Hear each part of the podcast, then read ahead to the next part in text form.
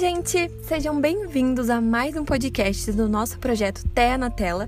Eu sou a Júlia e nesse episódio nós vamos entrevistar a psicóloga Paula, que é especialista em autismo.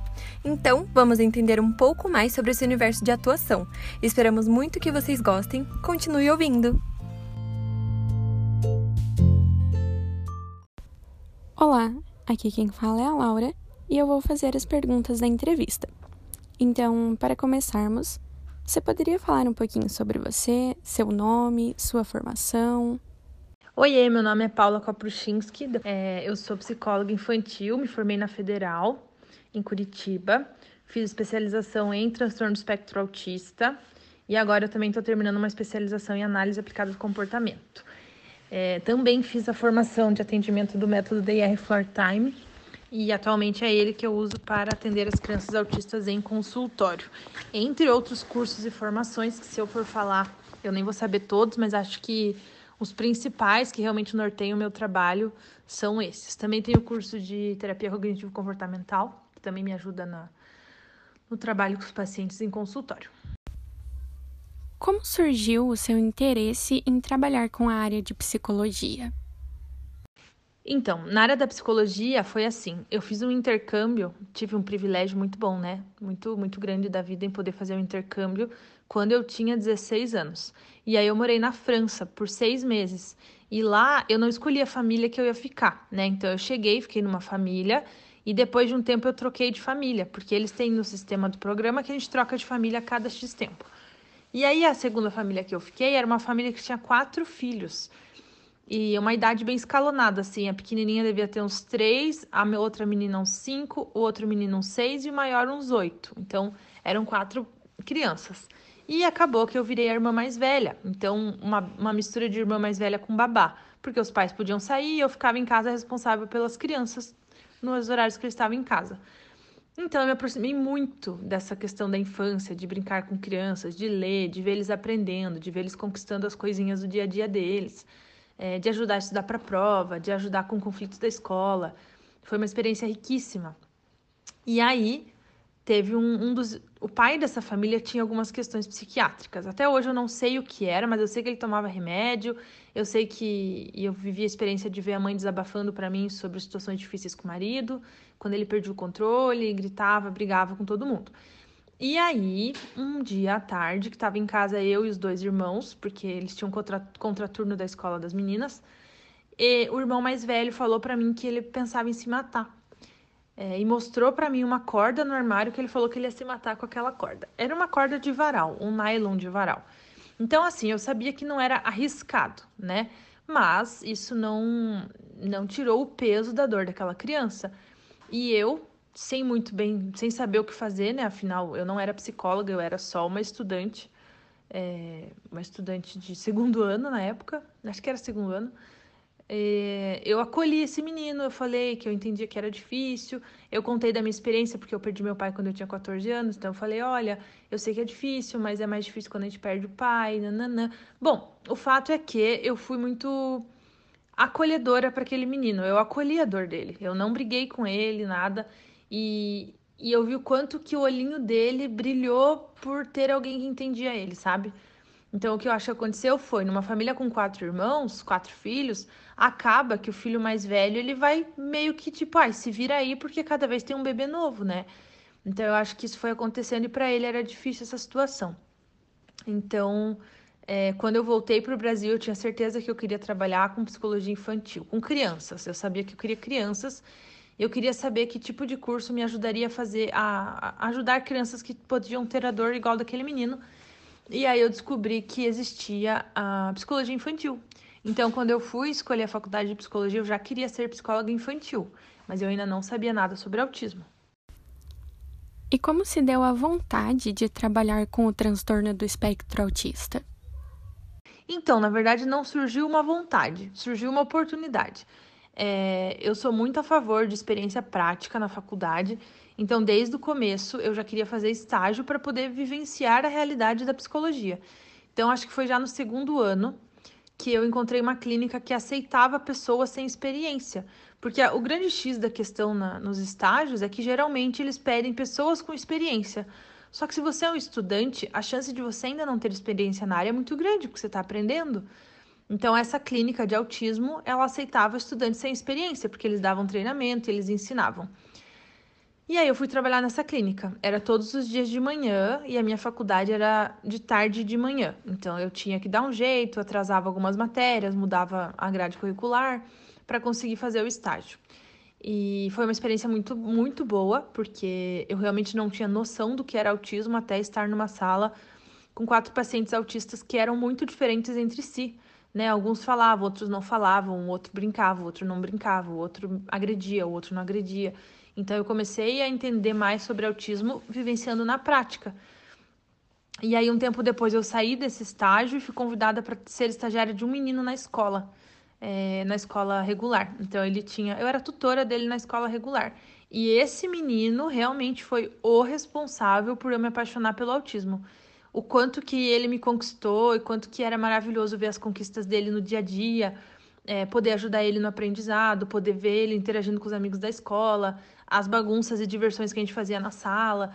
Então, realmente foi por causa dele que eu falei: nossa, eu quero poder ajudar mais crianças autistas, porque eu vejo a dificuldade que eles têm em vários aspectos, né? Da comunicação social, da interação social, é, dos amigos não entenderem, até do bullying que podia acontecer se a criança não sabe se defender ou não sabe para quem pedir ajuda. Então, foi por causa desse paciente é, que eu fui tutora na escola regular, que eu me apaixonei pelo mundo do autismo. E daí em diante eu continuei procurando estágios na área do autismo. Né? A faculdade toda eu fui na área da infância e do autismo. Menos no último ano, que aí eu queria um estágio que me pagasse um pouco melhor, e eu fui para RH. Só para realmente ter uma experiência diferente e ter um salarinho melhor ali no último ano, porque afinal é, os, outros, os outros trabalhos eram muito mal pagos, né? Porque afinal, estagiária é, é um valor de hora bem diferente mesmo. Como você enxerga o TEA e como você acha que é a percepção dos outros profissionais, da sociedade em geral? Então, essa é uma pergunta muito legal, porque eu demorei para ter a visão que eu tenho do autismo hoje. Então, no começo, eu tinha uma visão bem simplista do autismo, que era uma deficiência, é, era um, um transtorno do neurodesenvolvimento, ponto. Então, era uma criança que tinha muitos déficits em muitas áreas, fim.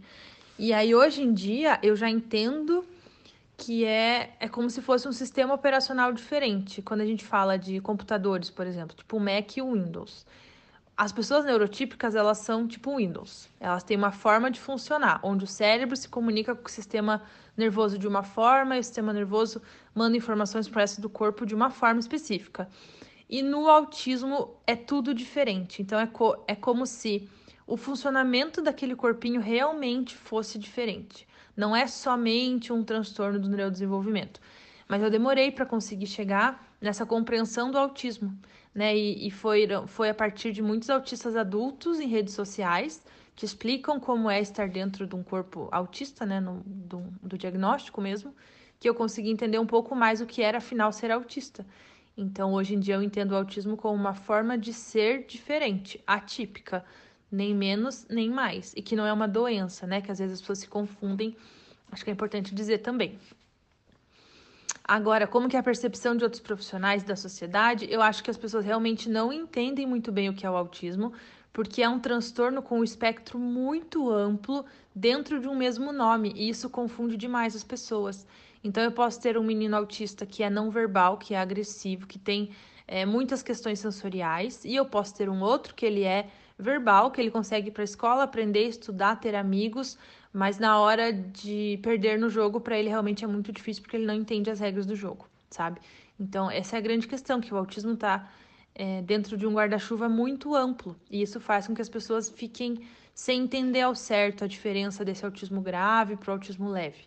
Então, esse, na verdade, é um problema sério que a gente tem como profissionais da área. Até por isso que eu invisto tanto em rede social e em expandir conhecimento, assim.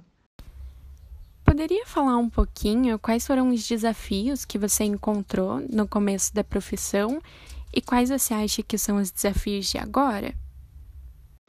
Desafios que eu encontrei no começo da profissão. É eu acho que era ser levada a sério, assim, porque eu era muito nova. Né? Ainda sou nova, mas eu era muito nova, mas eu já sabia muito, porque eu estudava muito, sempre gostei de estudar. Então, eu nunca fiquei no, no tema superficial do autismo. Então, quando eu saí da faculdade, eu já tinha feito muitos cursos sobre autismo, eu já tinha minha primeira formação também. A primeira formação acho que eu terminei no meu primeiro ano é, de formada. Então, com 24, 25, eu já tinha muito conhecimento, só que cara de novinha, né? Então, os primeiros pacientes eu sinto que isso foi algo que pesou, por eu ter cara de novinha. Depois, não atualmente, quando a gente aprende a lidar também, isso passa, sabe? Mas é que eu era novinha. É, acho que de desafio, sinceramente, era esse, porque eu sempre fui de acreditar e ir atrás do que eu queria. Eu queria clínica, eu queria viver de clínica, então eu nunca desisti disso no meu caminho, né? Alguns professores da faculdade foram bem desestimuladores, porque um deles falou assim: Nossa, você quer viver de clínica? Sabia que só 3% dos psicólogos formados realmente conseguem viver de clínica? Eu olhei para ele e falei: Tipo, gente, que, que você tem que estar aqui para me ajudar, não para desistir, me fazer desistir do meu sonho. Mas eu só ignorei e segui minha vida. Mas é, eu acho que é isso, assim, as pessoas têm uma impressão que, tipo, ah, se se forma, você tem que ser concursado, porque psicologia não dá dinheiro, porque você não consegue viver de psicologia. Então, se eu fosse realmente ouvir é, esse senso comum da psicologia, eu nunca estaria onde eu tô, né? Mas que bom que eu não ouvi. E quais são os desafios de agora? Olha, não sei. Sou tão feliz e tão bem realizada na minha profissão que eu não é, não considero que sejam desafios. Mas, por exemplo, talvez alguns casos sejam casos desafiadores, mas eu acho que faz parte do trabalho, então não, não diria que é um desafio à parte, sabe? Então, acho que como desafio é mais isso, assim.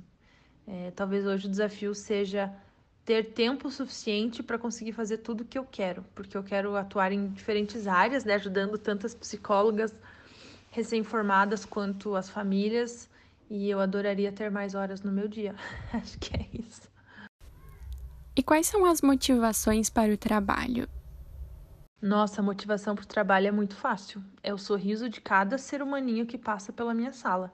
É ver a criança evoluindo, é ver a resposta dela, é ver o contato visual vindo, é ver a comunicação, primeiras palavrinhas, é a criança realmente conseguir fazer uma brincadeira que você ensinou, ou nos grupinhos de habilidade social, ela conseguir trocar com o amigo um brinquedo depois de tanto treino para ensinar a trocar. Então a motivação para o trabalho ela é muito intrínseca, sabe? Ela vem é, do teu próprio trabalho, não é de fora, assim. Então acho que essa motivação ela ganha de qualquer outra coisa. Ver que o seu trabalho está sendo útil, que aquela criança aquela família estão melhorando a qualidade de vida porque você está ajudando é apenas maravilhoso. Que conselho você daria para uma família que acabou de saber sobre o diagnóstico de um indivíduo com transtorno do espectro autista? Eu diria assim, que essa família precisa começar a estudar. Não dá para ficar parado esperando o conteúdo vir do nada. Tem que fazer curso de autismo, sim. Tem um monte de coisa boa na internet. É, tem que comprar livro para ler. Tem que procurar entender mais sobre autismo. Não é só fazer terapia e fim. É muito importante que esses pais se eduquem sobre o tema, sabe? Que realmente estudem, sigam pessoas autistas para ter noção de como é o futuro do autismo, entendam que esse filho vai crescer autista, que o autismo não tem cura, né? Que precisa realmente estudar para entender melhor o que, que é o autismo e como que vai poder ajudar esse filho. A partir de quando a família deve começar a falar sobre o autismo com a pessoa que tem o TEA? A criança começa a ter essa compreensão melhor entre 8 a 10 anos, mas depende muito do nível cognitivo dessa criança. Então essa pergunta, ela na verdade não tem uma resposta simples de passar, sabe? É, vai ser muito em contato com a terapeuta dessa, dessa criança e com a família, quando que eles sentem que está chegando uma hora, que a criança começa a se perceber diferente, que ela começa a ver que talvez uma matéria da escola seja diferente, que ela se incomoda mais com barulho ou com interação social do que outras crianças. Então é muito uma construção família-terapeuta. Não tem uma idade certa, porque vai variar muito é, do espectro do autismo desse paciente. Você teria alguma dica para quem quer ingressar na área e trabalhar com o transtorno do espectro autista? Acho que a, dica, a melhor dica é estude muito e faça estágio. Sabe, mesmo que seja um estágio, um estágio que não te pague muito bem, é, é a tua forma de entrar no mercado. né? A forma de você realmente conhecer o autismo e se aproximar dessa área. E faça muito networking com as pessoas que você encontrar no teu local de trabalho. Conheça as pessoas, saiba delas, adiciona no Instagram, adiciona no Facebook, é, mantém contato com essas pessoas, com os profissionais que trabalham nessa clínica, porque provavelmente são pessoas que você vai acabar encontrando depois também. Digo isso por experiência própria, porque hoje em dia as psicólogas que atuavam na clínica que eu trabalhei como estagiária lá em 2011, eu ainda encontro elas é, sendo psicólogas de outros pacientes que aparecem. Então, às vezes, uma fono, uma TO que eu conheci numa clínica, hoje em dia ela é uma fono, uma TO de um paciente meu. Então a gente acaba tendo contato e por isso que o networking é tão importante, né? Para elas saberem que você existe no fundo, assim. Então, acho que essas são as dicas. Tem que estudar muito, sim, tem que fazer muito curso, sim. E claro que eu vou fazer um bom merchan aqui para os, os, os estudantes, né? É, que eu tenho, eu tô fazendo, tô criando uma comunidade de psicólogos infantis. E pode ser estudante para entrar, né? Quanto antes você se inteirar do mundo do psicólogo autônomo, melhor. Então, o Psicoplano Infantil é o nome dessa comunidade barra curso, porque são várias aulas, mas também é uma comunidade onde os próprios profissionais dentro fazem trocas, né? Então, pode trocar experiência, trocar dificuldades, desafios. É, eu quero realmente que, cresça, que a gente cresça juntos. E aí, essa é só uma, uma forma disso acontecer. E também é um curso com mais de 80 aulas, aulas curtas e rápidas, mas tem muita aula pronta, com toda, todas aquelas dúvidas que vem nos primeiros anos de formado, tipo, ai, como é que eu abro meu consultório? Como é que eu escolho um lugar? Como é que, que brinquedos que eu tenho que comprar? Quem que eu escolho para trabalhar comigo? Tudo, toda essa parte burocrática de não saber. E aí, claro que tem a metodologia de como realmente atender seu paciente. É, eu coloco bem direitinho em quatro áreas diferentes da metodologia da Paulinha GK. Então, também tem o psicoplano infantil, que é uma ótima dica. Paula, agradecemos muito pela sua participação em nosso podcast, parabéns pela sua trajetória e esperamos que ela possa inspirar muitos admiradores da psicologia e também da especialização de um assunto tão importante como é o transtorno do espectro autista.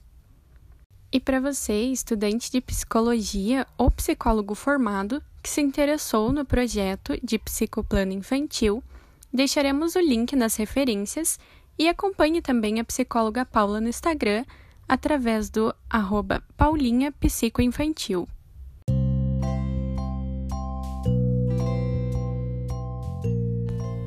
Não esqueçam de nos seguir nas redes sociais, Instagram arroba Terra na Tela e a página do Facebook Terra na Tela. Aproveite também para ouvir os episódios anteriores de nosso podcast e até a próxima!